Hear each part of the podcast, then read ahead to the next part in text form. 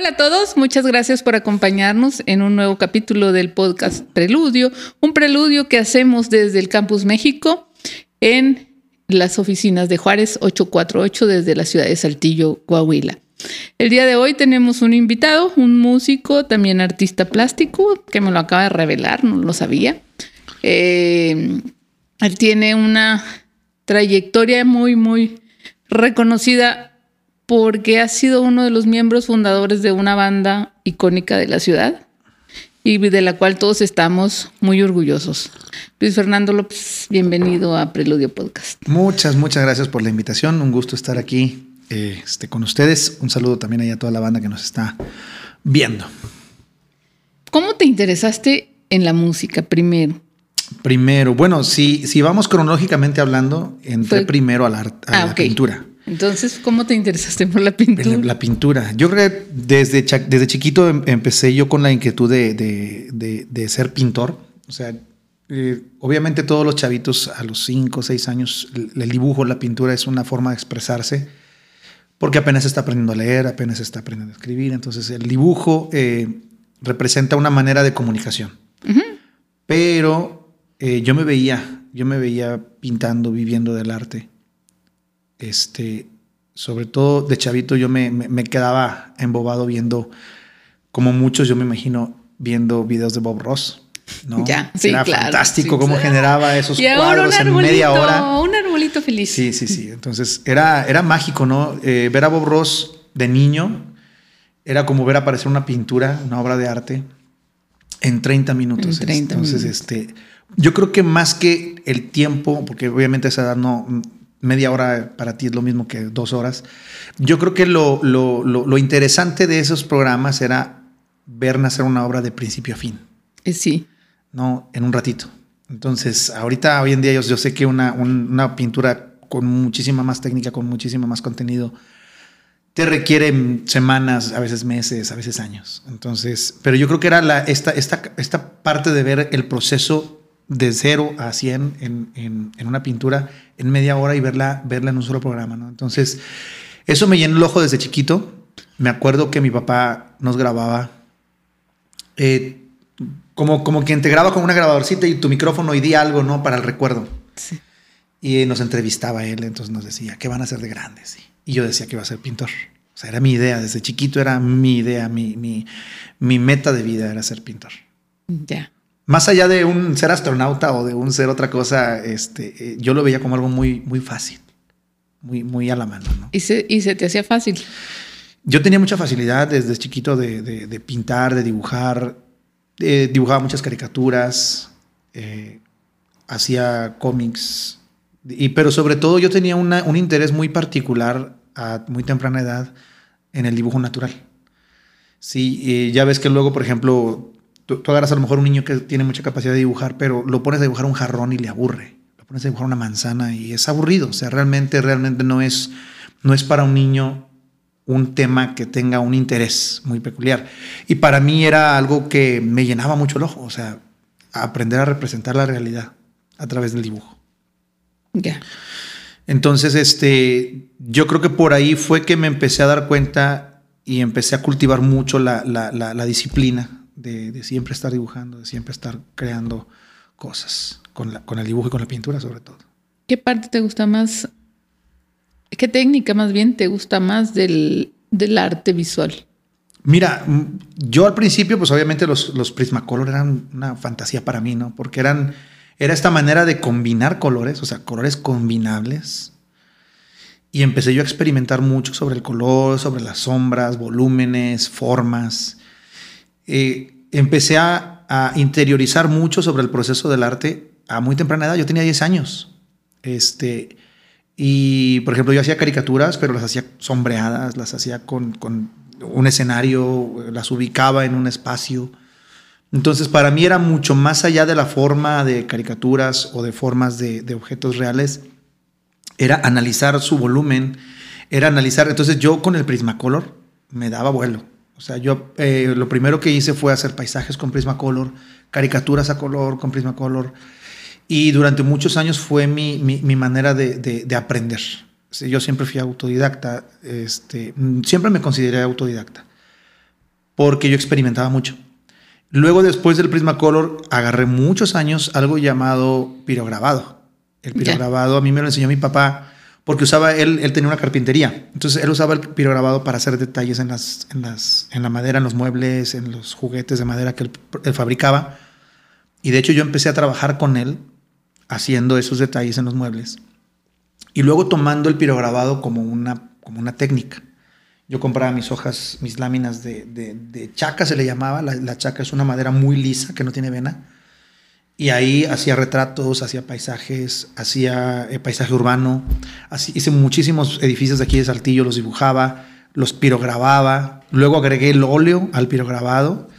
Este, por ahí te voy a mandar algo de material también para que lo puedas incluir en el, en el podcast, para que vean a lo que me refiero. ¿no? El pirograbado es este quemado sobre madera y todo se hace, todo queda como en color sepia. Entonces es muy interesante la, la, la técnica.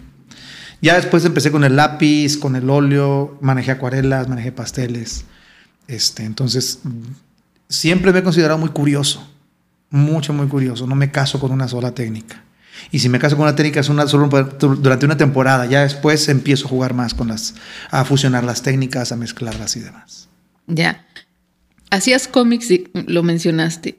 Entonces también escribías el, el guion para el cómic? No, no, no, no, no, tanto, no tanto cómics, me refiero más bien a, a dibujar los personajes, no tanto a generar una historia ni a, ni a, esa parte ya más literaria, no, no, yo me dedicaba más que nada a ilustración, a eso me refiero, a, ilustración, ilustración de personajes, eh, aprendía cómo, yo que, que siempre quise aprender cómo hacer caricaturas de personas, pero nunca se me dio, siempre cultivé más el ojo natural. Ya. Sí, dicen, dicen, ¿verdad? No, no, no sé qué tan cierto sea que cuando uno, eh, una persona es caricaturista, le es complejo el dibujo natural y viceversa.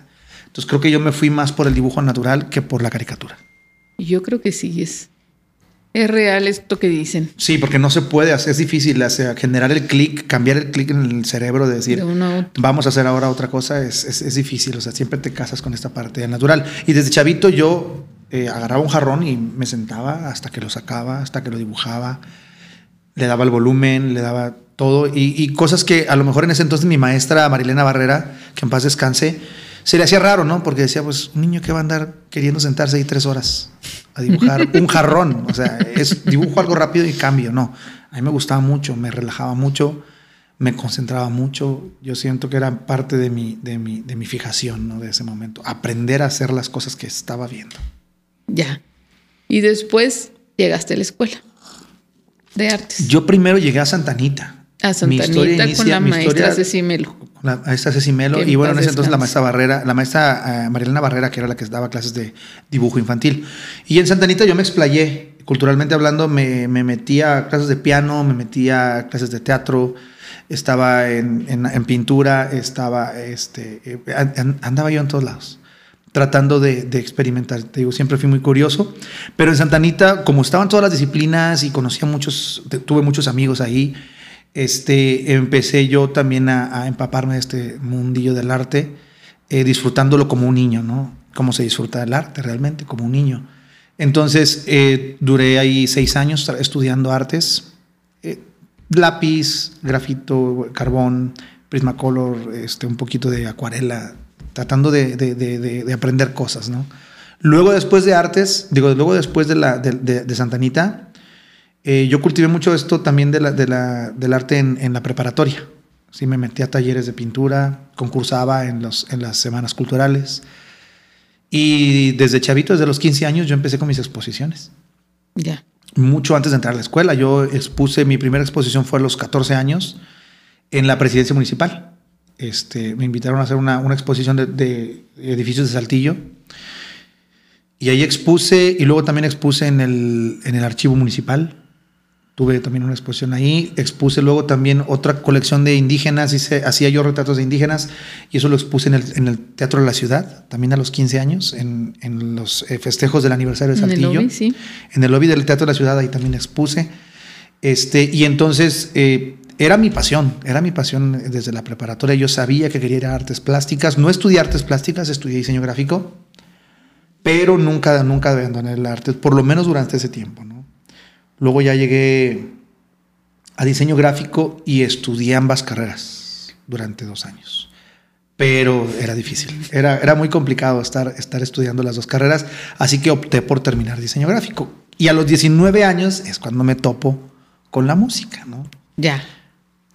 Bueno, ya le habías dado un, un cariñito en Santanita. A la música no. Fíjate que yo siempre tuve el gusto por cantar, pero pocas veces me soñaba yo como un cantante, ¿no? Yo más era el, papel del pintor. Entonces, eh, de repente tenía el gusto por cantar, me gustaban mucho las canciones de Pedro Fernández. Yo admiraba mucho a Pedro Fernández porque era de los pocos cantantes que yo veía en la televisión y yo notaba que él cantaba en vivo. ¿Y te gustaba la de la mochila azul? La mochila azul. No, la este, niña de la mochila azul. La niña de la mochila azul. este, yo tenía mi, mi cassette de, de, Pedro Infante y se cantaba todas las canciones. Pero te digo, yo lo veía él en vivo, cantar en vivo. Y muchos artistas no cantaban en vivo.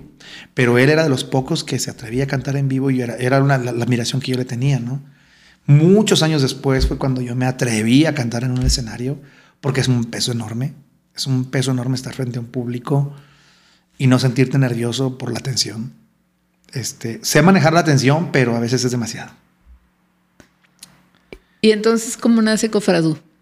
Cofradú nace por pura suerte, por pura fortuna. La verdad es que eh, llega un momento en el que eh, la pintura me lleva a la música. A través de la, de la, pintura yo conocí la, trova. Eh, un día, al cumplir 18 años, entro por primera vez a un bar y la peña se convirtió En, mi, en mi lugar favorito, ¿no? A los 18 años era, yo iba jueves, viernes y sábado a escuchar eh, a los cantantes, a los trovadores, a los compañeros ahí que, que, cantaban todas las noches. Conocí la, la, música de trova y pues me, me, enamoró. Me gustaba, siempre me ha gustado la poesía. Y la trova pues obviamente aborda mucho, mucho, mucho la poesía en sus letras. Entonces llegando a la peña yo noté que el lugar estaba muy solo, muy, muy, este, muy vacío más bien en las paredes. Y hablé con el dueño, le dije, oye, pues yo me dedico a la pintura. ¿Cómo ves? Te traigo cuadros, decoro la peña, me ayudas a vender. Y, este, y así fue como yo empecé a meterme al mundo de la música sin, predecir o sin prever que, que, yo podría ser un cantante. Yo más bien era el, pintor del lugar. Y yo me sentaba y llegaba solo en mi café, este, siempre tomando café. Y yo escuchaba a los trovadores, ellos me ayudaban también a promocionar mis pinturas, ellos me llegaron a comprar pinturas, retratos de ellos que yo hacía, pinturas de ellos mismos que yo hacía, ellos me llegaron a comprar obra. Entonces de repente Cofradúo nace eh, un día que mi hermano, que se dedicó a la, guitarra durante muchos años antes, él estudiaba flamenco, estudiaba con un maestro de flamenco, estudiaba en Santanita, él también estudió guitarra. Y entonces me dice, él pertenecía a un grupo que se llamaba Tierra Negra, dos compañeros más que era Alejandro Noriega y Marco Mariscal. Ellos se juntaban a hacer bohemia y, sacaban algunas canciones, entonces querían tocar en un lugar. Y me dijeron, tú conoces a Roberto el de la Peña, Roberto Lanís, pues contáctanos con él, ¿no? Traté de contactarlos y, ellos se abocaron a esta parte de vamos a ensayar, vamos a ensayar, vamos a ensayar y, no se animaban. Entonces de repente, eh, a mí presionándome Roberto Lanís de que, oye, ¿y qué pasó con los chavos que ibas a traer, no? Terminé, terminé este, diciéndole a mi hermano, ¿sabes qué? Pues vamos a subirnos nosotros, nomás de puras ondas, ¿no? Y me gustó la experiencia, me gustó la experiencia, nos subimos al escenario, luego Tierra Negra me invita a mí a formar parte de, Tierra Negra, entonces éramos cuatro, eh, mi hermano, Carlos López, Marco Mariscal, Alejandro Noriega y yo. Este, y nos subimos a la peña, nos subimos al, al escenario de la peña y empezamos a cantar. Tú subiste cantando. Yo me subí cantando con ellos. O sea, a final de cuentas ellos terminaron subiéndose y yo me terminé subiendo con ellos. Entonces, en la audición que tuvimos por primera vez aquella, aquella noche. Déjame nomás contestar, hacemos un cortecito nomás para checar un, mensaje que me, Adelante.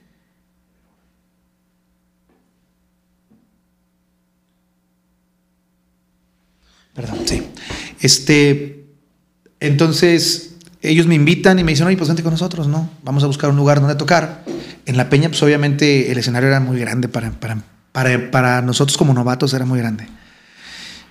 Pero conseguimos un lugar que se llamaba la Galera del Duco. Y la Galera del Duco nos pagaba 250 pesos por, semana. por, tres días de tocar. noche. Ah. No, por semana. O sea, realmente éramos unos niños. O sea, No teníamos gastos. Y la, y la galera dijo, yo les doy de cenar. Si quieren tomar algo, yo se los doy. Les- él compró, el- el- la galera compró, el dueño de la galera compró este... El equipo. El equipo. Nosotros no teníamos nada. Entonces, él compró el equipo, nos daba chamba y para nosotros era como el sueño, ¿no? El sueño de un adolescente que alguien te patrocine para venirte a cantar y que los amigos vayan a escucharte cantar y que se, o sea, era un, era un- fue un sueño, ¿no? Para nosotros durante esos, esos meses. Y fuimos creciendo, fuimos este, ensayando, eh, agarrando tablas, empezamos a agarrar escenarios aquí, tocamos en Anacachimba, tocamos en Carlos San Charles, tocábamos en varios lugares y empezamos a crecer. Así fue el inicio de Cofradúo. Luego Tierra Negra nos separamos en dos duetos, ¿sí? Siguió Alejandro, Alejandro Noriega y Marco Mariscal por un lado y nosotros por otro. Y nosotros te- te- terminamos en un lugar que se llamaba El Mito. Y en El Mito ahí empezamos nuestra primera tocada como Cofradúo, como dueto nada más. Fue abriendo un concierto para Arnaldo Zúñiga que se presentó en el mito hace 20 años, hace 22 años, ya 22 años. En marzo que viene es este, es, son 23 años de eso. Y así empezó la experiencia, ¿no? Jugando, como todo, o sea, como todo en la vida. Yo creo que las mejores cosas empiezan jugando, empiezan por curiosidad, empiezan disfrutándose sin la presión de que sea un trabajo. Y después, poco a poco, se fue convirtiendo en nuestro modus vivendi. Pues yo creo que el arte debe de ser como un juego, ¿no? De alguna manera tienes, mantenerlo tienes que tener juego. como una curiosidad y debes de tener como, como una manera de mantener la, la creatividad de lo que estás haciendo. Claro. Y eso te lleva a jugar de alguna manera con, lo, con la experiencia que estás viviendo en un momento. Sí, porque al final de cuentas, si no, si no te consideras un niño que no sabe nada y no estás expuesto a aprender cosas nuevas siempre, eh, te vas a en- a enfrascar, te vas a estancar muy fácil.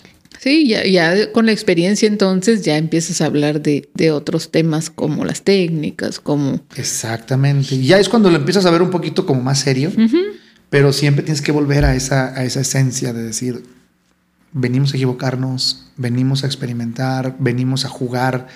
Y creo que incluso el público lo percibe, ¿no? ¿Y qué le puedo meter aquí? ¿Cómo, Sí, ¿Qué pasa si siempre. suena, si le pongo este instrumento, cómo suena? A nosotros nos sirvió Este, mucho esa, esa actitud sonido. porque eh, nosotros nunca compusimos hasta 10 años después de, de haber empezado Cofradúo, pero siempre tocamos covers. Entonces nosotros, ah, eh, ¿cómo jugábamos con el cover? Sacando nuestras versiones, jugando con la manera, con la manera en que se cantaba la, la- la música. ¿no? Muchos músicos compañeros nos decían, es que las canciones hay que sacarlas tal como son. Pero nosotros nunca nos, nunca nos quedamos ahí, nunca nos quedamos con, con las ganas de decir, vamos a cantarla diferente, vamos a, a ordenarla diferente. Eh, tratamos siempre de ofrecerle algo al público, ¿no? Nuestra versión, nuestra forma de cantar, nuestra forma de interpretar. Y lo- yo creo que la gente lo fue adoptando de esa manera, ¿no? Eh, más que una, una desventaja ser coveristas o ser este, intérpretes nada más, lo tomamos como una ventaja. Y creo que la gente lo, lo aceptó muy bien, nos fue dando cada vez más trabajo. Llegamos a tocar de lunes a domingo en lugares diferentes, todos los días en lugares diferentes, en eventos, en fiestas. Fue un boom. La verdad es que eh, empezamos a cultivar mucho público aquí en Saltillo y nunca hubo necesidad de, de- de irnos a otro lado. ¿Cuándo grabaron el primer disco? El primer disco lo grabamos en el 2000. 2000. Si mal no recuerdo, fue en el 2003. Empezamos en 2001, grabamos en 2003 el primer disco. Por, por patrocinio de uno de los, de los bares en donde tocábamos, que era el Muelle. Este. Ya para ese entonces nosotros y nos, nos íbamos a tocar a Guanajuato en temporada de Semana Santa. Porque aquí en Saltillo era. Se moría Muerto, Saltillo. sí, sí, ¿no? Semana Muerto, Santa, no había gente. no había gente. Entonces decíamos, pues ¿a dónde nos vamos? Nos íbamos a Guanajuato y allá todo el mundo iba. Todo el mundo iba para allá.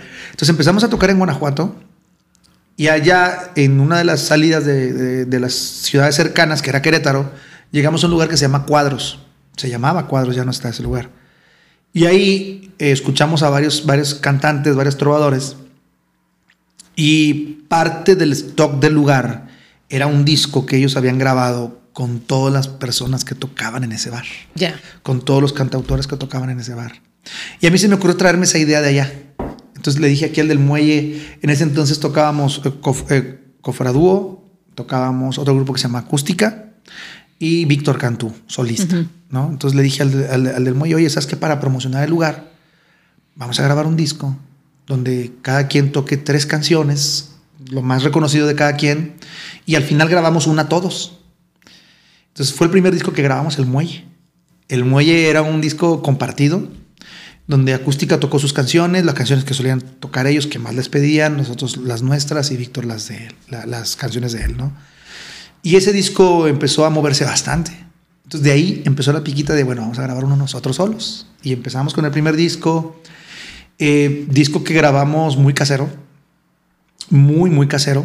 Y nos llevamos para Guanajuato, ¿no? De ahí que nos empezaron a conocer en muchos lugares de la República. Yo los conocí. Antes de, en Sinaloa, antes de, antes de, yo llegué aquí el 2006, a ah, principios del 2006. ¿Y nos conociste en Sinaloa? Y yo ya traía un disco de ustedes.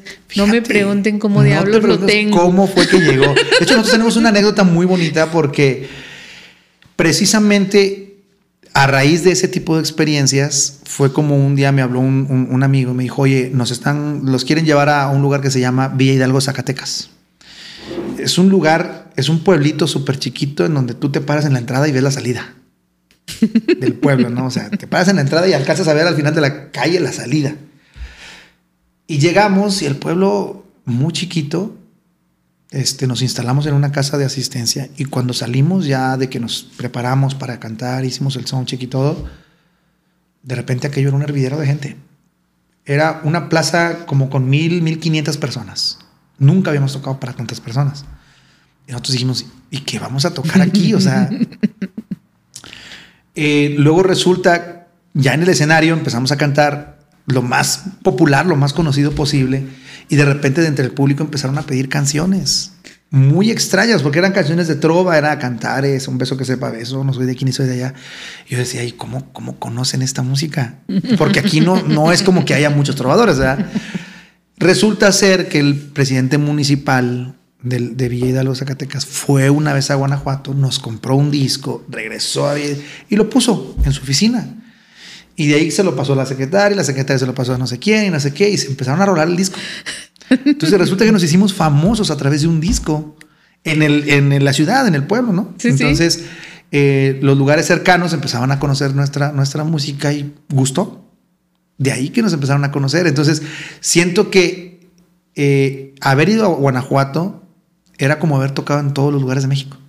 Sí. Porque va gente de Monterrey, de Sinaloa, de, de Querétaro, Ciudad de México, de, de, de Chihuahua, topamos mucha gente de Chihuahua, de Yucatán. Entonces, eh, vendíamos muchos discos. Nosotros los quemábamos en una computadora, uno por uno lo quemábamos y luego le poníamos la, etiqueta. La etiqueta y, todo. Era, era casero. totalmente. y vámonos. Totalmente casero. Ya después regresando, viendo que aquello pues era, nos iba muy bien, empezamos a grabar un disco cada año. Cada año era un disco nuevo. De covers, pero a final de cuentas nosotros sí le imprimíamos, como te digo, nuestra versión. Sí, sí. Nuestra forma de cantar las canciones. Sí, sí, yo recuerdo que, que eran, era la misma letra, pero era diferente. la manera de cantarlo. La manera de, sí. Sí, exacto. Y todo en acústico, ¿no? Que en ese entonces era muy de moda. era, había un boom también con, con Nicho Hinojosa, con... Con Nicho Hinojosa. Con este, los trovadores de Filio, Delgadillo. Todo era un boom en, ese momento. La gente le gustaba mucho la trova, el canto nuevo. Y nosotros aprovechamos esa ola, ¿no? Surfeamos en esa ola y nos fue muy bien durante muchos años. Sí, sí, sí. Y, todavía están ustedes tocando, ¿no? Juntos. Sí, no, claro, nosotros seguimos tocando. Este, ya la producción de discos se detuvo por el asunto de las. ya es diferente las plataformas. Totalmente diferente. Entonces, este, pero los discos que tuvimos, que, llegamos a grabar, pues nos siguen dando mucho, mucho proyección, sobre todo la proyección. Entonces, eso es lo, lo que más nos ayudó.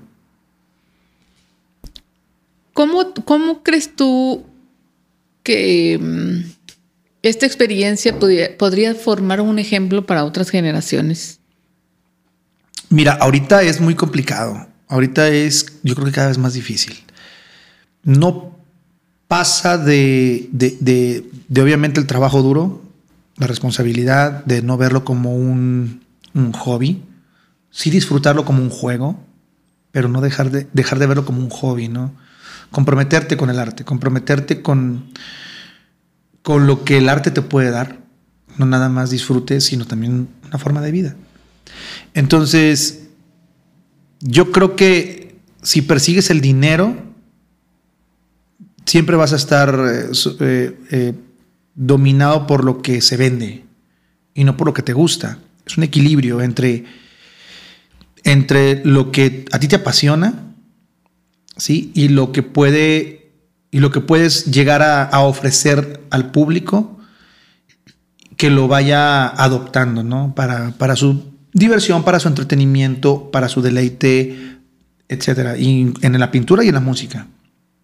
Aquí el punto es, yo creo que comprometerse más con el arte que con el negocio.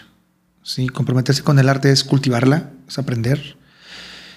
Fuera de ahí, no hay nada que podamos controlar. Sí, yo no puedo controlar, yo no puedo decirte, hazle así y te vas a hacer famoso. Hazle así y te vas a hacer famoso. Porque incluso los que han sido famosos de YouTube dicen, hay millones de, exponentes en YouTube muy buenos. ¿Por qué uno es más famoso que otro?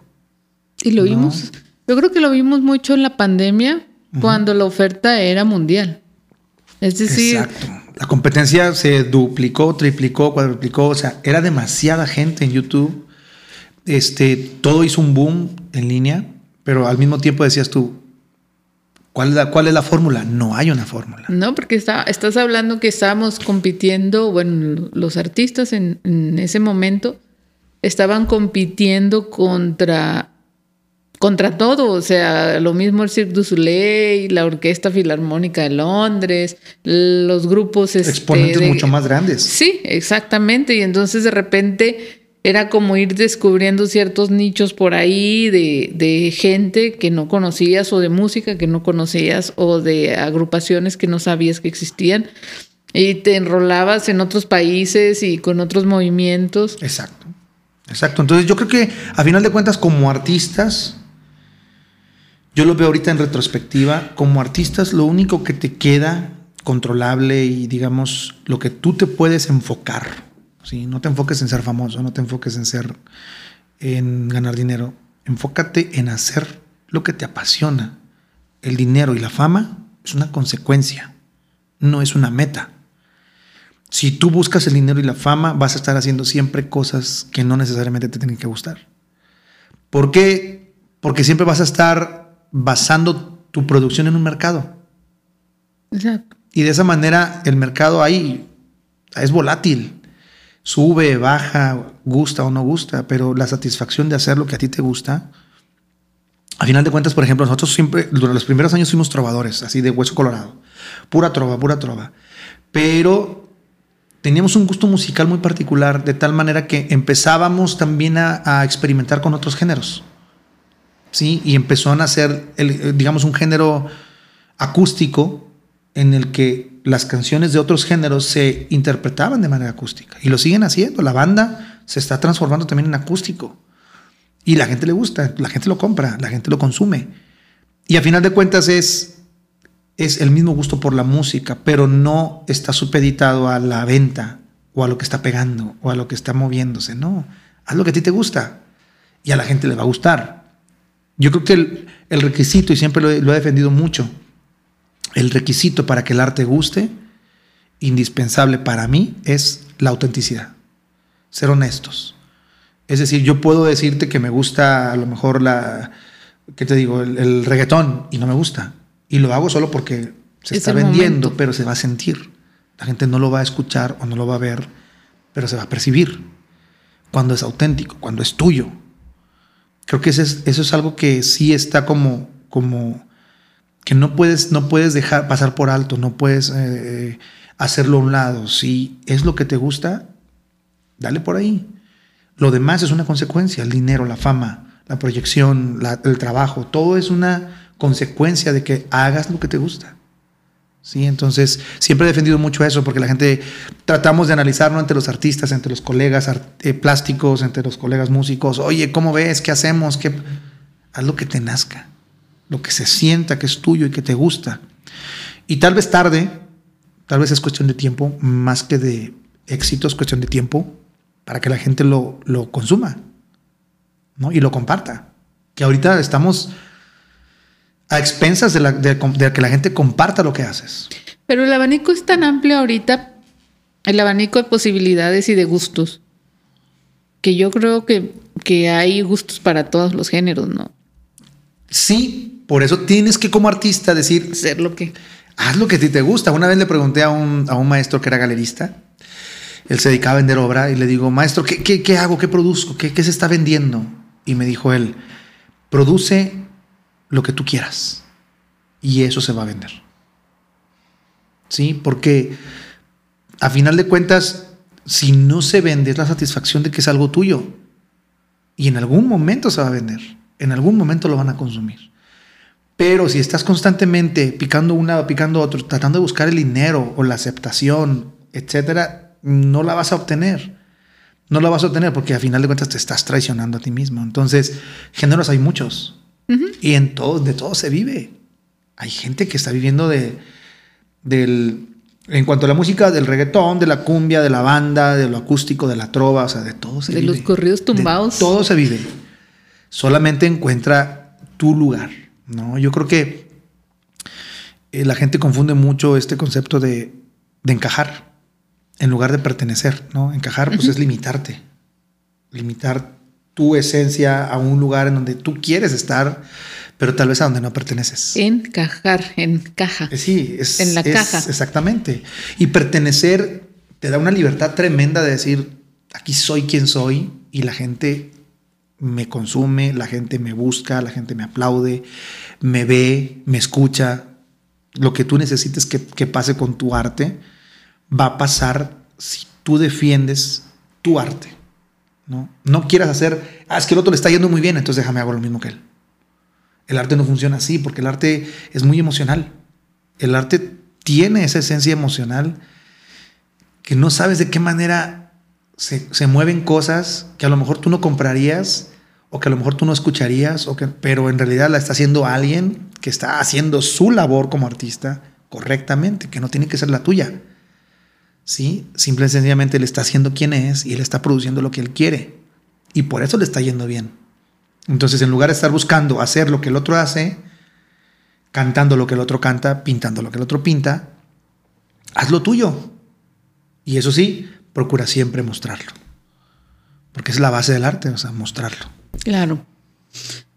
¿Qué dirías tú de este, este proceso del, de, pues no proceso, de este, de este tema de que llega un festival a la ciudad, normalmente organizado por, por los gobiernos locales o municipal, estatales, y, y compones la cartelera por un amplio número de grupos de fuera? ¿Tú, Ajá. ¿Tú qué piensas? Tú como artista local que, has, que ya tienes un buen camino recorrido, ¿es justo? ¿No es justo? ¿Te parece bien? Pues mira, yo, yo, creo que, yo creo que eh, en cuanto a la justicia, pues nada es justo, ¿no? Nada, es justo. Pero yo creo que es aprovechable. Es aprovechable siempre y cuando, así como traen gente de fuera, así lleven gente de aquí a otros lados, ¿verdad? O sea, ese sería el intercambio, ¿no? Eh, la proyección en otros lugares siempre es necesaria para abrir horizontes. Siempre, siempre, siempre. Yo creo que la gente de aquí ya conoce a la gente de aquí, ya la ha escuchado y es necesario que escuchen otros, otras propuestas. A nosotros siempre nos ha ido muy bien en otros lugares.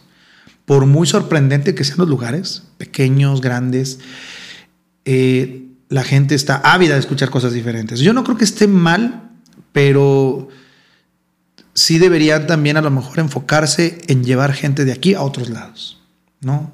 Una beca o una, o una proyección. Sabes que este grupo eh, o este artista está, la está poniendo aquí, eh, llévalo a otros lados. ¿verdad? Hay, hay espacios, hay oportunidades en donde las, los puedes llevar. A nosotros nos ha pasado mucho que la gente de otros lugares nos consume bien.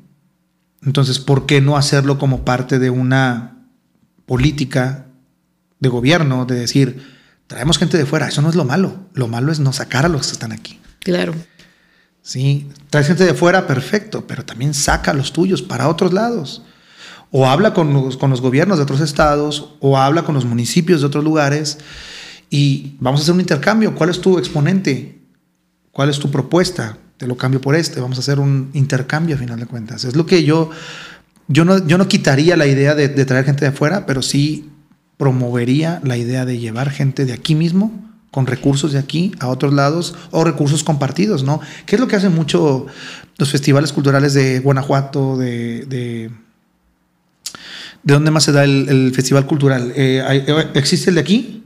Está detenido desde la pandemia. sí, está detenido desde la pandemia, pero a final de cuentas es un proyecto que está suspendido nada más, no desaparecido, creo yo. Eso espero. Eso esperamos todos. Este, el Julio Torri, ¿no? El Julio Torri, está el Cervantino, ¿sí? Que son eh, festivales interestatales que a lo mejor puedes decir, oye, yo te mando, tú mándame a mí. Sí, eh, creo que esa, ese juego puede hacerse más, más, más, más rico todavía, más, más dinámico. Sobre todo con exponentes chicos. No nada más con los grandes, porque pues, te traes a los grandes, claro, los grandes te lo van a aceptar. Pero también hay exponentes en Guanajuato que pueden venir para acá y viceversa. Nosotros podemos ir para allá o en Yucatán, en Chiapas, en Oaxaca, que hay mucha cultura. Puede venir gente para acá, igual puedes mandar gente para allá. Entonces, yo creo que eh, lo que nos hace falta es eso, la reciprocidad con otros, con otros estados o con otros lugares. Un movimiento. Un movimiento, sí, el dar y recibir también. Exactamente. Y, y además enriquece, ¿no? la, expresión que hay en la ciudad, de alguna manera, porque ah, incluso yo, yo pienso que a los mismos creadores como que les llegan otras ideas de repente cuando ven un exponente de otro lugar. O vas a otro lugar. O, cuando te llenas, te empapas del ambiente cultural de otros lados y dices tú, ay, caray, hay muchas cosas más allá de las fronteras de nuestro estado, ¿verdad? Como decías tú ahorita, yo fui a Guanajuato, vi que hacían esto con un disco y yo quise venir y traerlo acá. Totalmente, totalmente. O sea, a final de cuentas digo, nadie encuentra el hilo negro. Nadie, ya está. Todas las ideas vienen de otras ideas, esas ideas vienen de otras ideas. Todo es, todo es, yo le llamo retroalimentación la retroalimentación es muy sana, es muy sana y es válida, porque al final de cuentas, tal vez tú le des la idea a alguien más, ¿no? Y ese alguien más va a repuntar y todo es, es como una, somos parte de un todo y todo se nos va a regresar, todo. va a llegar de, vuelta. Entonces yo creo que no, no, podemos ser celosos con un escenario, no podemos ser celosos con un festival, no podemos ser celosos con una propuesta, no podemos ser celosos con una idea. No, nosotros, yo me acuerdo que, bueno, muchos compañeros nos dicen a nosotros, es que ustedes siempre van poniendo la pauta y los demás grupos van, van detrás de ustedes, a lo mejor implementando lo que ustedes hacen. Y le digo, pues es válido. A final de cuentas, yo no, no tengo ninguna idea, ¿cómo se dice? Cuando la, la, registras, ¿no? Y es mi idea y nadie la usa, ¿no? O sea, nosotros metimos el, eh, vimos el cajón peruano como parte de una instrumentación que nos puede ayudar a, lo acústico y todo el mundo empezó a meterlo. no importa, o sea, el chiste es que la, música crezca, ¿no? que la propuesta crezca y, nunca va a haber nunca va a haber la posibilidad de que tú puedas acaparar todo. No. Ni toda la atención, ni todo el presupuesto, ni todo el dinero, ni todo el mercado, o sea, no puedes. No puedes, siempre debe haber este la manera de siempre debes encontrar la manera de compartir el arte y el público, ¿no? Y creo que muchos eh, cometen el error de, tratar de quedarse con ideas que luego dices tú, ya no hay lo negro, o sea, lo que estás haciendo alguien más lo hizo antes. No, pero además es, es este, debe de ser como satisfactorio, ahorita que mencionas lo del cajón peruano, porque creo que hasta se fabrican ya cajones peruanos aquí, ¿no? Sí, sí, la gente lo está fabricando. Al final de cuentas. Se populariza algo Y, le das, y le das una manera de, vivir a alguien. Claro, claro, y no fue nuestra idea. O sea, al final de cuentas a mí me dicen, es que ustedes simplemente. Digo, no fue nuestra idea tampoco. Nosotros lo, lo seguimos implementando porque lo vimos en otro lugar. Porque alguien más nos lo presentó. Porque alguien más, nosotros simplemente lo aplicamos a nuestro género pero era parte de otro género, o sea, era parte del género folclórico. Y del flamenco. Y del flamenco, entonces, y lo traes para acá y de repente dices, oye, pues esto puede sustituir una batería. Pues dale. Si te está ayudando a no, andar cargando con una batería, mete un cajón peruano y, y, de repente un cajón flamenco y de repente empiezas a sonar diferente y empiezas a cada vez más, y de repente ya lo ves por todos lados. Pero no es una idea que dices tú, es que yo la puse. No, hombre, o sea, todos son ideas modificadas una idea viene de otra y esa idea vino de otra y esa idea vino de otra más atrás. Entonces, no hay tal cosa como el hilo negro o la idea, eh, el eureka, ¿no? De yo lo inventé, yo lo hice. No, O sea, todos, Todos venimos de otros lados. Son adaptaciones. Son adaptaciones a final de cuentas, ¿no? Entonces, creo que nosotros siempre hemos buscado a través de la curiosidad, precisamente, lo que te comentaba desde el principio, vamos a hacer esto, vamos a hacer otro, vamos a ver qué tal suena, qué tal hace esto, qué tal hace el otro, ¿no? O sea, y empiezas a sonar tú, como tú, como tú mismo, ¿no? Sin necesidad de estar imitando a alguien más. Que eso es lo que, lo que se busca. Aunque son canciones de otros, cada quien las interpreta de diferente manera, ¿no? Exacto. Y puede gustarle a un público totalmente diferente. Sí. A lo mejor la gente escucha a Sabina y le gusta Sabina y no le gustamos nosotros. A lo mejor la gente nos, nos, escucha a nosotros y luego escucha a Sabina y a lo mejor dice, no, Sabina no me gusta, me gustan ustedes. Que fue mucho lo que pasó con Nicho. Porque sí. realmente Nicho tocaba en la mayoría covers. de sus eran covers eran y se covers. hizo y pegó. Sí, y antes de eso había otros coveristas. O sea, el problema es que eh, empiezas. Yo creo que Nicho lo, lo único que hizo fue hacer lo que él quería. Que te digo, yo creo que esa es la ese es el secreto, ¿no? Es decir, no hagas lo que otro está haciendo solo para escucharte o ganar como él o ser él. No, haz lo que a ti te nazca. ¿No? Y entonces, a lo mejor Nicho dice, yo toco solo con mi guitarra. Y yo digo, oye, pues somos dos. Y luego al rato somos tres. Y al rato metemos otra cosa, un saxofón, un, un violín. Sí, entonces yo creo que es no cerrarse ni estancarse en un concepto, sino más bien ser curiosos y siempre estar pro proponiendo cosas nuevas, duetos. Nosotros tenemos muchísimas canciones en dueto. Invitábamos muchos músicos a nuestros discos, a cantar, a tocar, y les dábamos el espacio de, de, de, de o sea, tratábamos de promover ese talento, ¿no? Sabes que, por ejemplo, eh, Orlando Yervides de, de, de Andean Soul, con sus quenas, uh -huh. lo, lo, lo, lo lo resaltábamos como un artista acompañando a, a otro artista, ¿no? Uh -huh. Este, no era como que, ah, bueno, graba las flautas y ya, y ahí te dejo. No, en las flautas. En la, sí, o sea, siempre tratando de darle su lugar a un artista, a una persona que canta, un intérprete, un guitarrista, un, el instrumento no tiene que quedar detrás, en el fondo, también se le puede dar un, un auge. Y yo creo que a la gente le gustaba mucho eso, ¿no? Que, que compartíamos la música como decía el dicho, ¿no? El arte es para compartir, no para competir. No para competir. Y siempre tuvimos esa filosofía nosotros. Siempre podías echarte un palomazo con nosotros, siempre invitábamos a la gente que llegaba. Nuestro escenario y nuestro micrófono siempre estuvo abierto. Y creo que la gente lo reconoce eso siempre nosotros. ¿Estuvieron en el Cervantino? Uh, muchas veces. Muchas, muchas veces. Estuvimos como unos cuatro o cinco años yendo a todos los Cervantinos. Una vez que llegamos a Guanajuato, los dueños de dos bares allá, de dos restaurantes, nos llevaban ¿Cuándo van a venir? Semana Santa, verano, Cervantino. Llegamos a ir una vez en Año Nuevo, nos contrataron en Año Nuevo.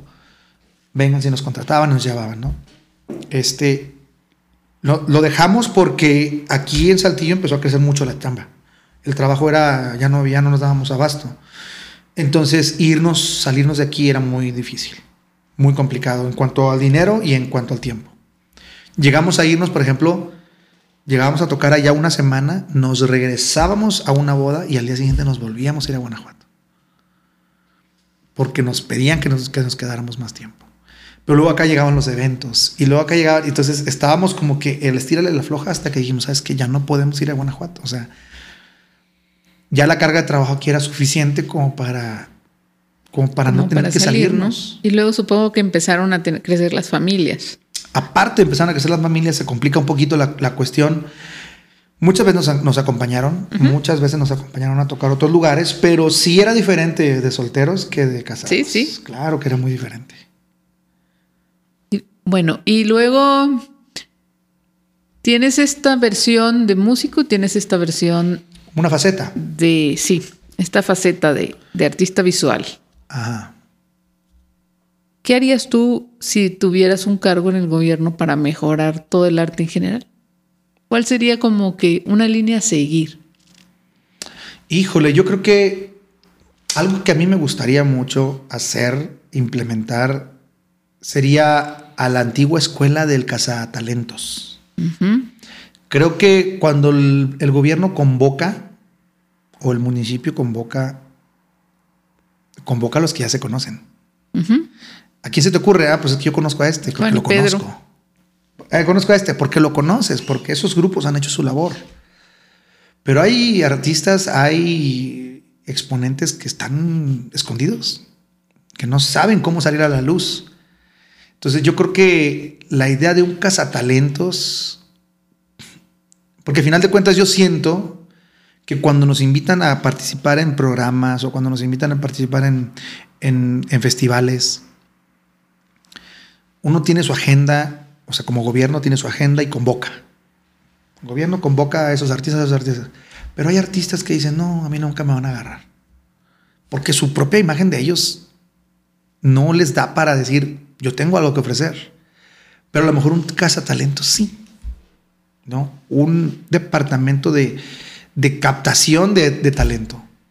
¿Por qué? Porque hay artistas que pintan y están en su casa todo el día y no salen o no exponen o no tienen manera de, de, llevar a, la luz su obra.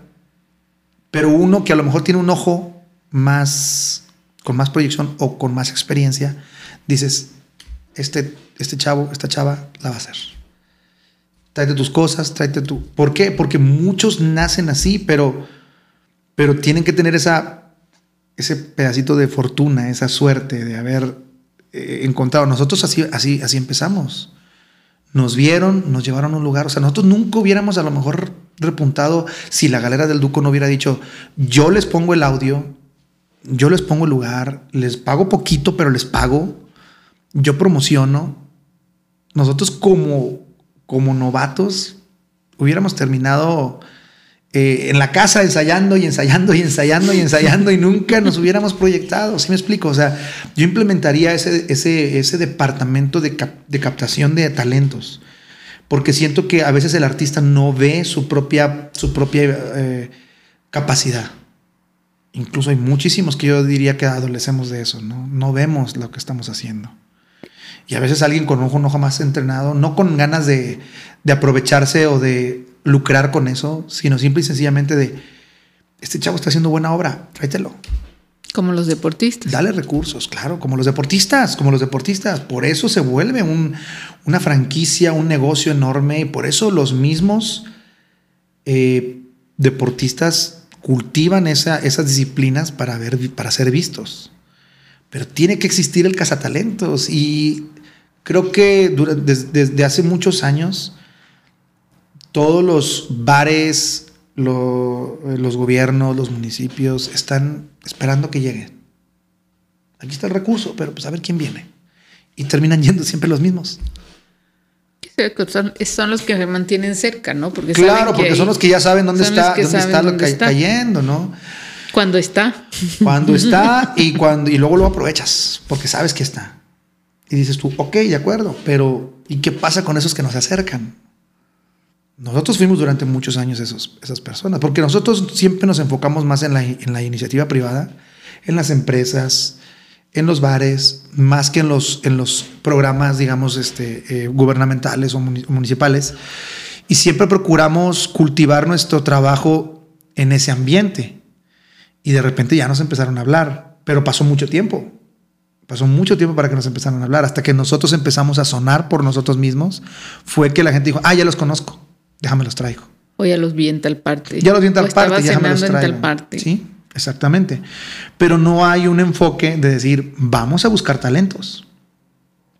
Vamos a organizar un concurso o una bienal de pintura y, una, o un festival de trova y de repente sale un, un chavito que canta con ganas y que toca muy bien y que compone sus propias canciones, pero no sabe dónde meterlas, no sabe cómo proyectarlas, no sabe cómo grabarlas incluso.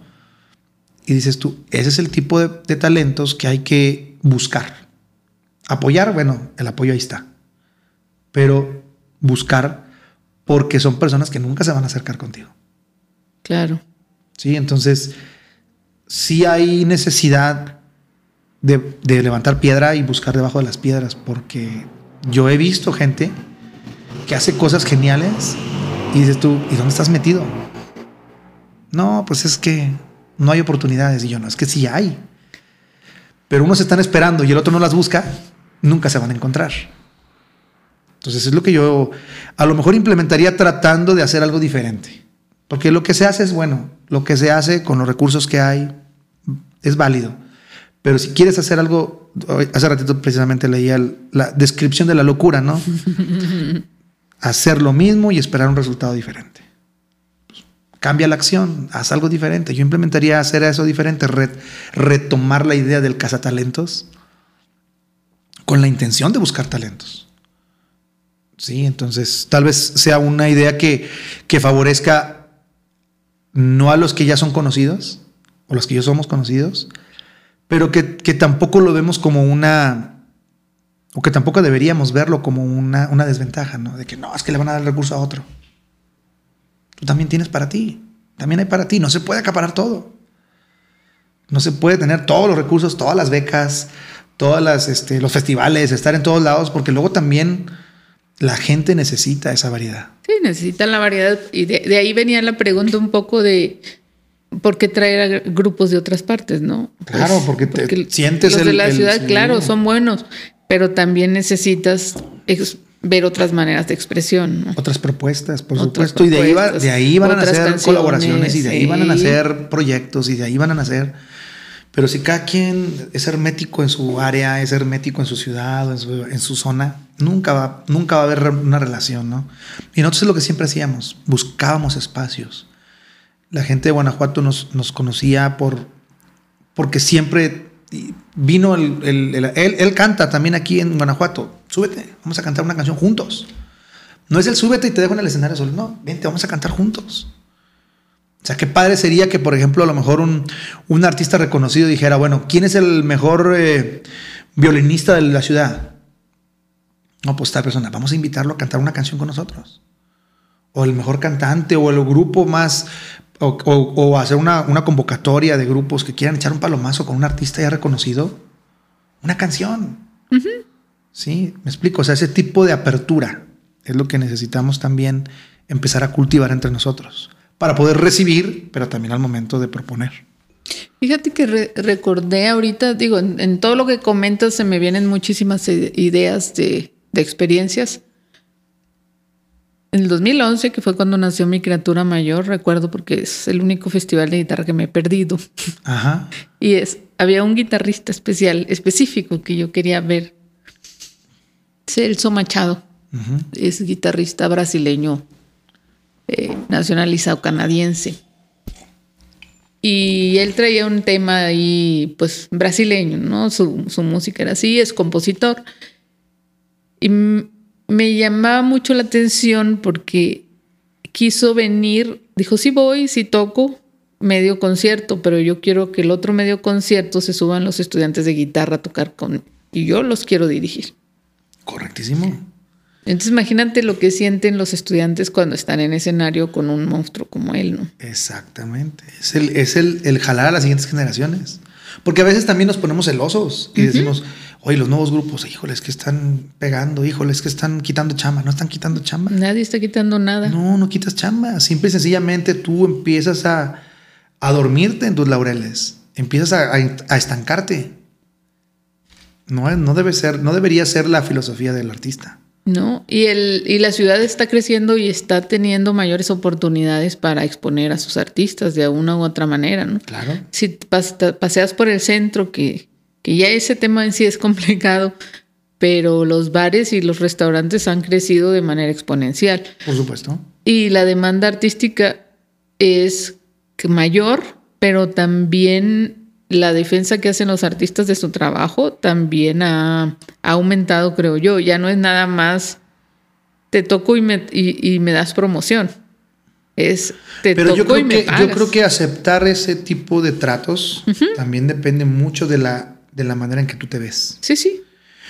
¿Por qué? Porque si estás acostumbrado a que siempre que te hablan, te quieren ofrecer solo promoción, tú empiezas a hacerte la idea de que, bueno, yo solo valgo la promoción. Sí, por eso te digo, ya, ya no, es nada más yo, yo, te doy promoción y tú tocas. Ahora ya el, artista por sí mismo dice, sí, está bien, pero quiero que también me pagues. Claro, claro, porque al final de cuentas no, yo también... me ofreces el trago. Y nos ha pasado muchas veces. Ha habido restaurantes que nos dicen, bueno, es que hay muchos que quieren tocar aquí. Y nosotros, yo les digo, pues sí, está padre, pero también hay muchos restaurantes donde quieren que yo toque también. O sea, yo tengo competencia, pero tú también tienes competencia. ¿No? Entonces, no nada más es, es eh, hacerse la víctima y decir, no, es que a mí nada más me quieren para promoción. No, date tu valor. Y tu valor, pero no, no hay manera de darse valor si no hay una cultura del, del artista. ¿no? A mí una vez me decían, eh, ¿por qué no tocan en cierto lugar? ¿no? Y entonces me decía otro compañero músico, dice, es que ahí van ustedes y ellos dicen que ustedes se creen artistas. Y me le quedo viendo y le digo, ¿y qué somos? O sea, si ellos dicen, no, esos no los traigas porque se creen artistas, y dices tú, ok, entonces dime tú qué somos. Me recordaste en una ocasión, lo, lo, platicamos Héctor Zárate y yo el, cuando estuvo por acá en el podcast. Yo cuando lo conocí fue invitado a, al Festival 5 de Mayo en Puebla.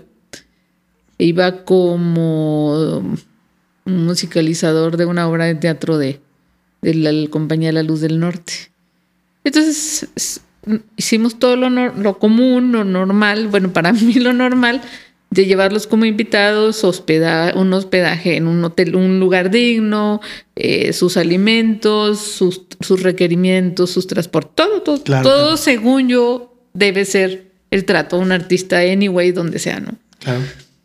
Y en la noche, cuando nos reunimos de nuevo en el hotel, me mira, realmente nunca habíamos hablado en la vida jamás.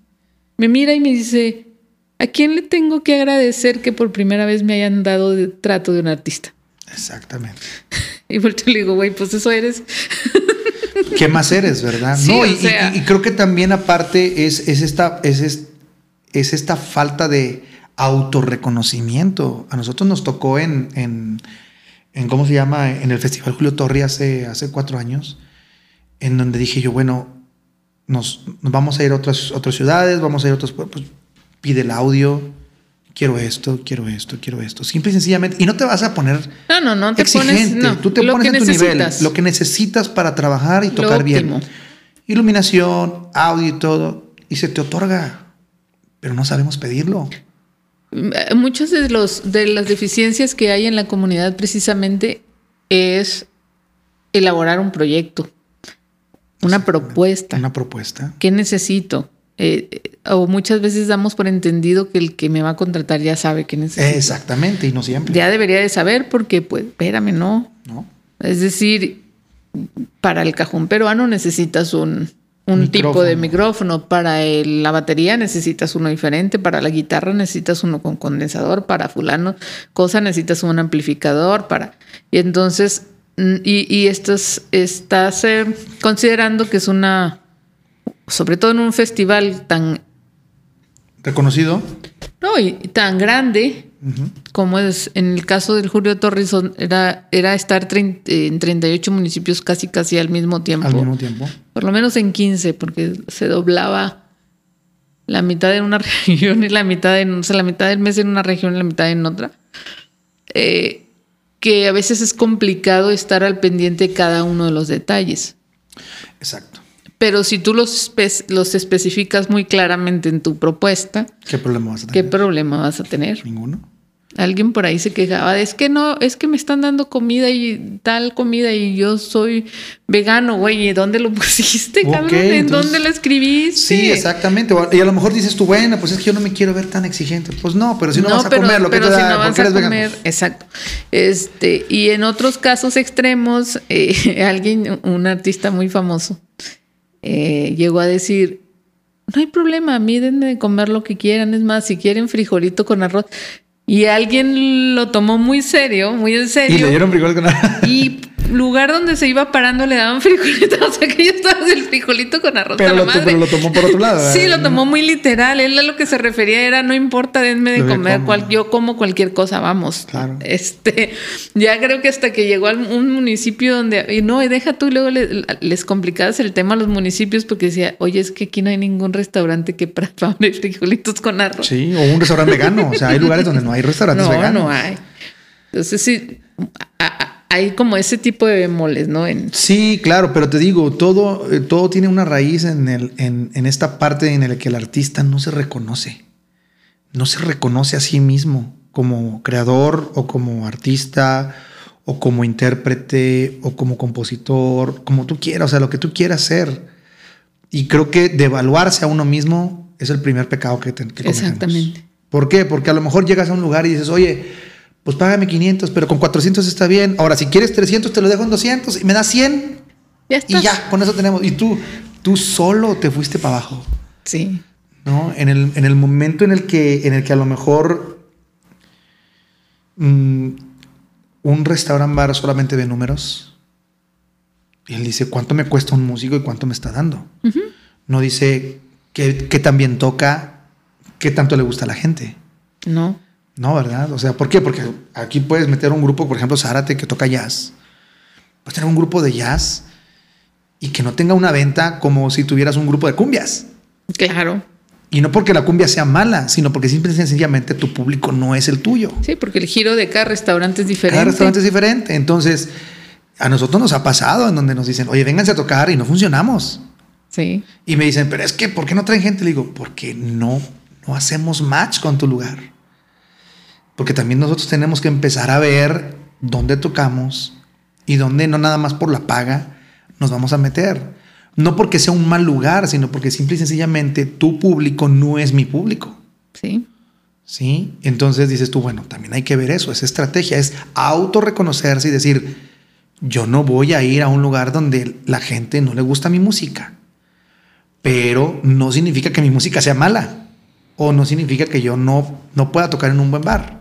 No. No, y ves a muchos, ves, a muchos este, artistas buenos, cantantes, tocando por propina en taquerías y dices tú, ¿qué andas haciendo aquí?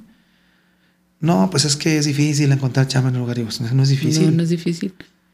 Pero tú llegas con la bandera de yo no soy nadie, entonces la gente te va a tratar como un don nadie. Claro. Sí, pero si tú llegas, haces una propuesta, haces una audición o muestras un video, puedes obtener una buena chamba. Y obviamente es cultivar tu propio producto, mejorarte, crecer, porque luego también dices, no, pues si ya así me pagan 100 pesos, pues así me quedo. Dices tú, ¿y dónde está el crecimiento? ¿Y dónde está la curiosidad? ¿Y dónde está la ambición de mejorar, de crecer? A lo mejor no de ganar más, no necesariamente, pero sí de decir, oye, yo tocaba así y mira cómo toco ahora. ¿No? Entonces, creo que el, eh, la falta de autoconocimiento, la falta de autovaloración, de autorreconocimiento, es la raíz de muchas de las cir circunstancias o situaciones que se generan entre el cliente y el artista. El artista. ¿No? Yo puedo agarrar un cuadro y decir, eh, quiero 30 mil pesos por el cuadro, ¿no? Y 200 personas me van a decir, no, gracias, no tengo, no tengo ese dinero. ¿Por qué? Porque si lo te ofrezco en 30, a lo mejor te lo puedo rebajar a 25, pero tampoco vas a tener ese dinero. Bueno, te lo dejo en 20, tampoco vas a tener... Entonces dices tú, bueno, simple y sencillamente no es mi cliente. Este es mi público. Este no, es, mi, público. Y de repente te va a llegar alguien y diga, 30 mil está bien barato. Ten. Pero ese es tu público, ¿no? Así como también llegas y dices, pues cuesta 1500, mil pesos. Hay gente que te va a decir, pues no, ni eso, ni eso traigo, ¿no? Ni eso traigo. Bueno, entonces, ¿sabes qué? Entonces, ¿qué es lo que está pasando? Te estás proyectando o te estás presentando en un lugar donde no perteneces, donde no te valoran. No porque tu arte no tenga un valor, sino simple y sencillamente no estás encontrando a tu público. Y, y creo que el autoconocimiento, tanto en la vida, en las relaciones laborales, en el arte, es Hasta indispensable. en el amor. En el amor, es indispensable.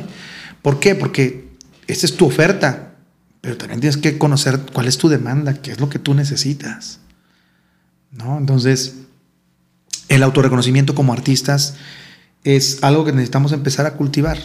¿Dirías que ese tema sería un, uno de los, una de las necesidades principales de la comunidad artística? Necesidades principales, sí. De capacitación. Sí, no, deja tú de capacitación, sino de simple y sencillamente eh, falta experiencia.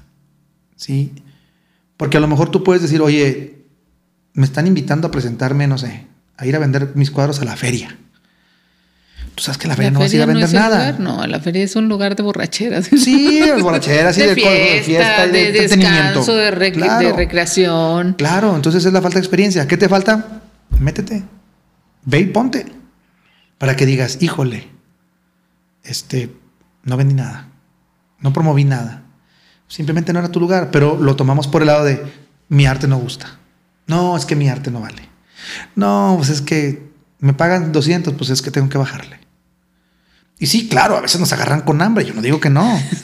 A mí me ha pasado y digo yo, claro, o sea, yo a lo mejor ahorita traigo una emergencia, te dejo este cuadro en tanto y ya sé a quién ofrecérselo y, y a lo mejor me estoy rebajando, pero porque es una circunstancia muy particular.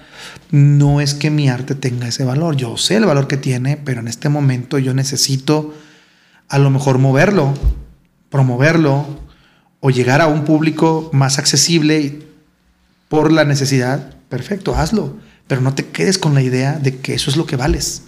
Claro. Porque no lo vales, ¿no? O sea, nosotros nos hemos metido, por ejemplo, eh, me acuerdo mucho, eh, nosotros siempre hemos dicho, nosotros cobramos tanto en eventos, ¿no? Hay gente que tiene la idea que cobramos tres veces más. Yo tengo la idea de que son muy caros. Yo cuando te escribí, porque alguien me dijo, tienes que, tienes que contratar, tienes que enviarle la oferta a Cofradu, ya ves que te, y que era equivocado porque era otro grupo, pero bueno, te escribo y te digo, oye, este, hay esta oferta, pero el, tope es tanto. Ya tú sabrás si le entras o no, Exactamente. Ya tú sabrás. Claro, y, y, entonces yo a esas personas les digo, qué bueno fuera que nos pagaran eso. que es que cobran el triple. No, no, a lo mejor fue una circunstancia especial, fue un evento fuera de la ciudad, fue un evento tal de tales requerimientos, entonces se fue para eso, pero no es lo que cobramos. Y de repente llegas a un lugar en donde a veces nos han contratado en serenatas y de repente llegas a la casita y... Ay, güey. Y es gente que dices tú, oye, que es que con esta lana se compran la despensa de la semana. Y ellos agarraron ese dinero y te lo pagaron porque valoraban tu trabajo. Claro. O tenían o, tienen cierta fe en, ciertas, en ciertas manifestaciones. He platicado con, con alguien, con una invitada. Dice, hay grupos de danza folclórica de estos matlachines que los llevan a danzar a casas muy, muy humildes y ahí pues ellos cobran, porque son muchos, no es que cobren, sino que hay que cenar y hay que pagar el combustible, ¿no? Y de alguna manera, pues ya se hace excesivo el costo. Y dices, ay, caramba, carambas, pero es la fe que tiene la gente en el hecho de que viene a, danzar a su casa por el día de las de la Virgen, por el día del Santo, por el día fulano. Ay, cabrón. Sí, sí, sí, la verdad es que también es el valor que, que te dan pero también el valor que tú te das. Exactamente. ¿No? Entonces, yo creo que el primer, el primer paso para que te desvaloricen los demás es desvalorizarte tú. Sí. Definitivamente. Y en todo. Exactamente. En todo, este, incluso en los trabajos, incluso en la escuela. Y... En todos lados. O sea, si tú no conoces tu valor y te desvalorizas tú mismo, Luego de repente ves, ves personas que hasta se sobrevaloran, ¿no? Y dices, no, yo valgo tanto, yo no voy a eso, sino... No, simplemente vale, es, lo que, es lo que a lo mejor tú buscas, ¿no? Ser exclusivo o ser solamente entrar a estos lugares, solamente... A mí, por ejemplo, eh, me ha pasado, ¿no? Que me invitan a lugares en el centro a tocar y, y me dicen, hay tanto dinero, le digo, no puedo aceptarlo. ¿Por qué? Porque al mismo tiempo me están ofreciendo más dinero por otro lado. Simple y sencillamente yo conozco mi valor. Sí, a lo mejor es tu presupuesto, pero no significa que, que yo me adapte sin tener una ventaja. O a lo mejor, por ejemplo, yo me acuerdo que aquella vez también nos, nos invitaron en, en, el Julio Torri y yo dije, vale, entramos, pero márcame, ponme en, en, lunes y en martes. Que no me perjudique. exacto. Que no me perjudique mi chamba. Perfecto, es una negociación. Es un beneficio. Y nos fue muy bien. Y la gente de, de Musquis, la gente de Sabina, la gente de donde, donde fuimos, nos empezó a conocer. Entonces es una inversión también de una, por un lado de nuestra parte, el tiempo, la ejecución, todo es una inversión, pero sabes que tienes un beneficio. Entonces como artistas no puedes tampoco ser inflexible en ese sentido. Hay gente que es muy inflexible, que dices, no, yo, esto cuesta y esto, y si quieres. Dices tú, bueno, tal vez estás perdiendo oportunidades y al mismo tiempo te estás eh, poniendo inflexible en un sentido en el que a lo mejor te estás perjudicando tú mismo. Claro. Entonces, yo creo que, yo creo que el, arte, el arte siempre busca compartirse. Y ese debe ser el primer objetivo, compartir el arte. ¿no? Ya después vemos el dinero, ya después vemos la, conveniencia o no. Entonces, eh, debemos estar en muchos, en muchos frentes al mismo tiempo, debemos estarnos cuidando mucho y, y sobre todo cuidarnos a nosotros mismos, ¿no? Eh, creo que mucha gente, por ejemplo, nos, nos, tocó muchos, muchos años tocar en frío. Ya hoy le digo a la gente, ¿sabes qué? Si, es, si hace frío, necesitamos estar adentro. Vamos a estar adentro. Sí, sí, sí, porque nosotros mismos eh, aceptábamos esas condiciones. No, pero y además los instrumentos se dañan. Con... Los instrumentos, la garganta, al día siguiente ya no puedes trabajar, te vas a enfermar, etcétera, lo que tú quieras, ¿no? Eh, también está en el aceptar. Y muchas veces mm, estamos más en desventaja que en ventaja, pero si tú aceptas, es tu responsabilidad. Ya dijiste sí. Dijiste que sí, es tu responsabilidad. Entonces, así fueron unos centavos o muchos miles de pesos, tú aceptaste. Entonces, la, la, falta de experiencia en ese tipo de sentido es lo que te, eh, te, te mete en problemas. ¿no? Yo ahora sé que a lo mejor si un festival me habla, que a lo mejor si un, yo puedo pedir las cosas. Pero si no las pido, ellos no van a ser adivinos. Nadie es adivino. Nadie es adivino, exactamente. Entonces ahí es donde dices tú, oye, sin vergüenza. Pide las cosas, las sin pena. Como son. Y, y, ya te dirán si sí o si no, ¿verdad? pero tú pide lo que necesitas. Y de tal manera yo hoy estoy, eh, hoy estoy este, en la presidencia de la PLAVIC, de la Asociación de la Plástica Coahuila. Ok. Y, y mucha de la, de la rutina era esta parte de conseguir lugares para exponer arte. Pero hoy en día los museos están muy limitados en cuanto al recurso. Entonces digo yo, sabes que como artistas necesitamos darnos el lugar de decir, yo como artista necesito esto si ni siquiera es un mínimo lo que me puedes responder, discúlpame, pero no me, no me conviene exponerme. No, ya hoy en día el museo te dice, tienes que traer tu iluminación, tienes que traer tus cédulas, tienes que traer tu ambigu, tu, o tu, tu, este, tu coffee break, tienes que traer, tienes que traer, tienes que traer. Y digo yo, bueno, y... y, ¿La exposición es mía o es tuya? Sí, exactamente, dices tú. A ver, entonces, ¿a qué, ¿dónde está el trato del artista? Uh -huh. ¿No? Y entonces dices, ¿sabes qué? Me reservo mi, mi, decisión de exponer, porque simple y sencillamente no me estás ofreciendo ni siquiera el mínimo. Y yo entiendo que es tu incapacidad de recurso lo que te está haciendo ofrecerme eso, pero pues también es mi, mi, mi, mi manera de verme decir, no, gracias. Claro. Sí, me explico. Entonces empiezas a buscar otros lugares de, exponer, de exponerte en redes, en, este, en videos, en televisión. En, hay, hay muchas cosas. El problema es ser creativo y decir, no nada más me puedo exponer en, en exposiciones, en, en, museos.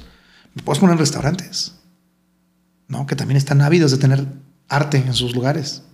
A mí me ha funcionado muchos años.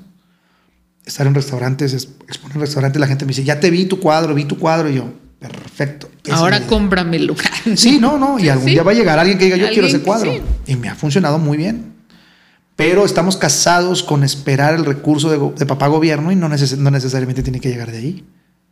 Hay que ser creativos. No necesariamente vas a ganar dinero en bares o no necesariamente vas a ganar presentaciones en, en festivales. Es ser creativo. Hay una percepción muy arraigada de que el artista lo hace por amor al arte. Claro. ¿Sí lo haces?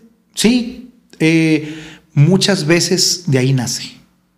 Pero ya viene la parte del y de que vive uno. Sí. Entonces, ¿qué es lo que pasa? Que en, en pandemia se, vio, se, evidenció esa parte en la que dices tú, híjole, el arte no me va a dar. Entonces me regreso a trabajar en una empresa. Entonces, ¿qué pasa? Muchos artistas están en empresas. Uh -huh. Y no es que la empresa sea mala, pero es un lugar para otro, otro, perfil, para otro perfil, para otro perfil de trabajador tú eres artista, tú sabes hacer un, algo, una pintura, un, sabes cantar, sabes tocar un instrumento, sabes escribir un libro. Tienes una sensibilidad. Dedícate a eso. Pero ¿qué pasa? No, es que lo hace por amor al arte, regálame, patrocíname. ¿Sí? A veces, por ejemplo, me da mucha risa porque nosotros hemos, hemos, hemos tomado la decisión difícil de ya no ir a todas las presentaciones a beneficio que nos invitan. Porque muchas veces es personas, es gente sin experiencia que no sabe aprovechar que el artista se está donando para una causa. Y a veces les digo yo, mejor te organizo algo yo. O sea, quedo mejor yo. Tú recibes el recurso Recibes lo que necesario, lo que, necesitas. necesitas, porque de otra manera, si a ti te hace falta experiencia para organizar un evento a beneficio y nos vas a desperdiciar, híjole, mejor no te ayudo. ¿No? Pero puedes venir conmigo cuando quieras y yo organizo un evento y ahí está tu beneficio. ¿Sí me explico? Pero es, es impresionante la, la cantidad de, de- de eventos a beneficio en los que las personas no saben aprovechar. Y de repente nos meten en un escenario donde nadie nos va a ver. Y digo, ¿por qué nos tienes aquí? Métenos en otro lado, en otro lugar. Entonces a veces le digo, ¿sabes qué es más fácil que lo organice yo? Por la simple falta de experiencia, ¿verdad? Pero sí hay gente que dice, oye, voy a hacer un, un evento a beneficio, tantas personas, tanto escenario, ya conseguí audio, ya conseguí escenario, ya conseguí lugar, órale, perfecto, le entramos. Porque sabemos que nuestro talento va a ser utilizado a beneficio, no lo vamos a regalar de okis. Claro. Sí, pero también es esta parte de decir, ah, pues, ¿qué les cuesta tocar un ratito?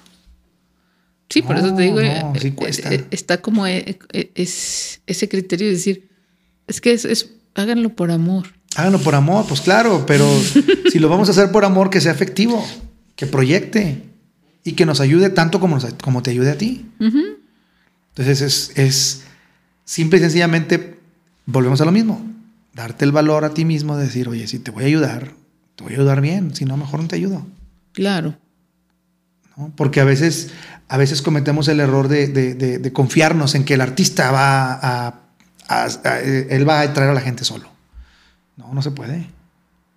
La gente necesita saber dónde vamos a estar, para qué es el evento, o para qué vamos a, estar presentándonos o exponiendo o tocando lo que tú quieras. Si la gente no, no se entera, va a ser una fecha desperdiciada. Entonces creo que la gente también tiene esa mala imagen de que nosotros lo hacemos por, por amor al arte. Sí nace del amor al arte, Sí, pero no es para eso. Siempre es buscando un, un crecimiento y no ambición de decir, ah, tú lo que quieres es ganar dinero, ¿no? No, pero es mi profesión y de Sí, eso claro. vivo, y Nosotros con una vez, por eso ejemplo, le llevo de una comer vez a nos, mis nos- hijos. nos- nos dijeron una institución muy grande, oye, vamos a invitarlos a, a cantar. Y yo, órale. Te voy a cobrar la mitad, le dije, de lo que cobramos nosotros por un evento así. Y el dinero que tú me pagues, yo voy y lo deposito. A tu causa. ¿Cómo ves? No, no, es que así no es. Ah, no, entonces es otra cosa. Es otra cosa diferente. Entonces así no. ¿Sí me explico? Entonces, creo que también reconocer la oportunidad de ayudar como artistas, de ayudar a otras personas, implica llevarlos también a esa... mm, orillarlos a ese límite de decir, me tienes que pagar algo. No va a ser de gratis. Y lo que tú me pagues se va a donar. Pero tienes que darme algo. Porque yo estoy dándome cuenta de que estás sacando, estás sacando, estás sacando. Va. Yo dono. La mitad de mi presentación yo la dono. La otra mitad me la pagas y la dono. Y ahí es donde te vas dando cuenta de que no, es que así no es. No, pues es que así tampoco es. ¿Sí me explico? Entonces ahí es donde ah, hay, que, hay que ponerse un poquito abusados ahí con la experiencia de decir, bueno, este evento sí me conviene, este evento no es tan a beneficio, este evento sí, este evento no. Porque también es, es muy fácil eh, disponer del artista desde ese punto de vista. Es a beneficio. Híjole, la bandera de a beneficio ya la usa cualquiera. A mi beneficio. ¿Es a beneficio de quién? Exactamente. ¿Es a mi beneficio? A beneficio discúlpame, pero no. De, de las familias. ¿La familia de quién? ¿La familia de quién? Exactamente. Y por supuesto, eh, hay eventos a beneficio que son buenos, hay eventos a beneficio que no lo son, ni siquiera lo son a beneficio, pero tienes simple y sencillamente que ser inteligente para saber en dónde vas a donar tu, tu, tu, Tu tu creación. tiempo y tu tiempo. Tu, tu talento. ¿no? Hacia qué, qué futuro te ves como creador. Pues mira, yo la verdad no tengo mucha visualización. Yo creo que dejarme sorprender por el arte es lo que me ha llevado a no estar persiguiendo una, un objetivo, sino estarme ¿cómo te digo? Eh, dejar crecer lo que, lo, que es, lo que está al alcance, ¿no?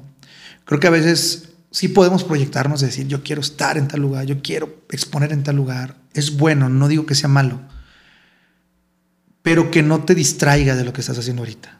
No porque vayas hacia un lugar muy grande o muy alto o mucha fama o mucho dinero, significa que lo que estás haciendo es malo o es menos. A lo mejor te vas a quedar igual y puedes agradecer por eso. Sí, entonces realmente yo no me proyecto más allá de lo que de lo que estoy viviendo en este momento. Yo lo disfruto en este momento porque el arte me ha dado mucho, muchísimo. Una mantener una familia, un patrimonio. Entonces no lo veo como arte me debes. O no lo veo como ahorita es poquito, ya mañana va a ser más. No, ahorita es suficiente. Es un buen trabajo. Es un trabajo como cualquier otro. ¿No? Que puede ser más, claro que puede ser más, pero aguas porque también puede ser menos. Entonces yo no me proyecto, eh, por ejemplo, fuera de, las, de la ciudad, yo no me proyecto a nivel nacional, yo no me proyecto, no. Si la gente nos quiere ahí, ahí nos va a llevar. Y si no, aquí nos va a mantener bien. Siempre y cuando nosotros le, le dediquemos el amor al arte que le, tienen, que le tenemos que dedicar. Y no verlo por este lado de la fama, el dinero. No, amor al arte. Claro. Pero amor al arte no nada más es hacerlo porque nos es fácil, sino cultivarlo con respeto y con, y con siempre buscando mejorar. ¿no? Siempre mejorar, no nada más nuestra situación, sino nuestro producto. Y el arte te va a llevar, solita te va a llevar a donde tienes que estar. Esa es mi filosofía, mi manera de verlo. Habrá quienes digan, no, es que hay que ser ambiciosos. Va, hay que ser ambiciosos. A ti te va a resultar, a mí no. Entonces mi, mi proyección a largo plazo es poder seguir pintando, poder seguir cantando eh, y seguir viviendo bien de esto. ¿Qué amas más? ¿Cantar? O? Yo creo que soy más pintor que cantante. Que músico, incluso. Yo creo que mucha, mucha gente a mí me felicita, me felicita mucho en el día del músico. músico. Yo siempre les digo, es que yo no soy músico, yo soy cantante. Mm, ¿Por qué? Porque le debo el respeto a los músicos, ¿no? O sea, si a mí me comparas con Zárate, por ejemplo, digo yo, no, discúlpame, cabrón. O sea, no soy músico, yo soy cantante. pero soy más pintor. Me gusta más pintar. Es, lo, es mi, mi, mi, vocación. Es, es, eso que haría yo incluso si, si, no me pagaran. Digamos que en el índice de la, de la, del bienestar, que hoy se mide también por la felicidad que te, produ te produce, que, que tienes, uh -huh. por la felicidad en la que estás viviendo, eres feliz como artista. Totalmente, totalmente. Yo incluso yo después de un tiempo empecé a ver, a, a, cambiar mi visión del arte, ¿no? Antes decía yo que antes vivía del arte y a hoy, hoy por hoy yo puedo decir que vivo para el arte. ¿Sí? Me da la satisfacción de, de hacer arte. Entonces yo puedo mantener un estudio, puedo mantener una familia a través del arte y eso me permite seguir haciéndola. Ya. Yeah. Sí, porque llega un momento en que obviamente si no hay recursos no puedes ni siquiera producir nada. No, no sí. Por, por, eso el artista es lo que vive, ¿no? Exactamente. El, el, su producto es de lo que vive, ya sea un concierto, ya sea una pintura, ya sea... Y, y, uno no puede estar pidiendo que sacrifique por amor al arte el tema del económico. Por el, el tema económico, vive. claro, y siempre va a haber un bienestar, siempre. pero no va a ser la meta. No, y, esa no es la meta. Y siempre se puede re, se puede colaborar para otras causas, pero pero ese es un tema como muy excepcional, porque al final del día el arte es de lo que yo vivo, ¿no? Sí, sí, sí. Y ahora yo... dices tú, ok, tienes razón, pero te digo, yo cambié mi, mi filosofía de hace un tiempo, ya no vivo del arte, ahora vivo para el arte. Y creo que cambiando ese, esa perspectiva me ha permitido entender que el dinero que yo gane se va a ir. Alguien más se lo va a gastar, yo me lo voy a gastar, mis hijos se lo van a gastar. Pero si yo visualizo que cuando yo me muera, mis cuadros se van a quedar en la casa de alguien, en el lugar de alguien, o van a ser heredadas, eh, buscas más esa, esa esencia del arte que te da la inmortalidad, ¿no? De seguir viviendo, en, de seguir siendo recordado. En la casa de alguien. En la casa de alguien, en el retrato de alguien. Ah, es que se lo hizo un artista, es que se lo hizo un... que yo conocí, que yo... tuve conmigo, que yo lo mandé pedir, que yo lo, lo compré porque me llenó y cuido el cuadro con, con cariño. Más allá del dinero que te puedan pagar por él, es el valor que la gente le da al arte, a lo que tú haces. Claro. ¿Tus hijos tienen esa semillita del artista? Yo creo que la van a empezar a, a, ver poco a poco. Eh, ahorita ellos están, eh, una tiene 7 años, la otra tiene 12, y ahorita lo ven como lo que hace papá, ¿no? Eh, ambas les encanta pintar, ambas les encanta este, presumirme, mi papá pinta, mi papá canta. pero yo creo que poco a poco se los voy a ir inculcando, ¿no? Es, es el valor no el precio que le das al arte. Y aunque la gente lo entiende a través del dinero, eh, es el dinero, digamos que es un, es un diálogo entre el que compra y el que, el que produce el arte. Pero es el valor que tú le das. Valor, no precio al arte. Entonces, yo creo que eso lo van a ir viendo ellas poco a poco. En el momento en el que empiecen a, enfrentarse a, a, los retos de la vida. ¿no? Ahorita ellas están disfrutando disfrutan pintar, disfrutan hacer, disfrutan aprender. La niña chiquita ya me dice, ayuda, enséñame a sombrear, enséñame los colores, cómo combinarlos, cómo utilizar las acuarelas. Entonces, para ellas ahorita están en un, punto en el que el dinero no es importante. No, no. Pero sí van a empezar a ver que la familia vivió muchos años del arte. Claro. De lo que el arte te, te proveía. Ese es el futuro. Ese es el futuro. Exactamente. Sí, o sea, más allá, del, más allá de la necesidad económica, yo creo que la satisfacción personal de decir, yo me dediqué en vida a lo que yo quería. A lo que tú hiciste. Punto, o sea, ni más ni menos. Muy bien. Pues bueno, mil gracias por acompañarnos. Un gusto estar aquí. ¿Algo que quieras agregar? Nada, nada, nada más este, eh, a los amigos que, que son artistas que nos ven, pues procuren siempre el, crecimiento y procuren siempre eh, autorreconocerse, ¿no? Que fue la, yo creo que el, tema principal de esta plática fue saber reconocerse como artistas y saber valorarse, porque el artista no es el vago. No. No es el hippie ni el pobretón que no, no, no, para nada. O sea, somos parte de una sociedad que nos necesita y se vio evidenciado en la pandemia. Y se vio. El arte nos salvó en muchos sentidos del enclaustramiento. Sí, exactamente. La variedad, la armonía, el, de cierta manera, los momentos de estrés, el arte estaba ahí. El arte está ahí siempre. La música, la pintura, el teatro, la danza, tuvieron que encontrar sus maneras de expresarse, pero las encontraron. Exactamente. Y tanto así que ahora ves los conciertos llenos, que ahora ves las galerías visitadas, que ahora, porque ya la gente trata de acercarse, ¿no? Sí, exactamente, de disfrutarlo. De disfrutarlo. Porque saben lo que es no tenerlo. Exacto. bueno, entonces aquí llegamos el día de hoy. Nos vemos muy pronto en un nuevo episodio de Preludio. Muchas gracias.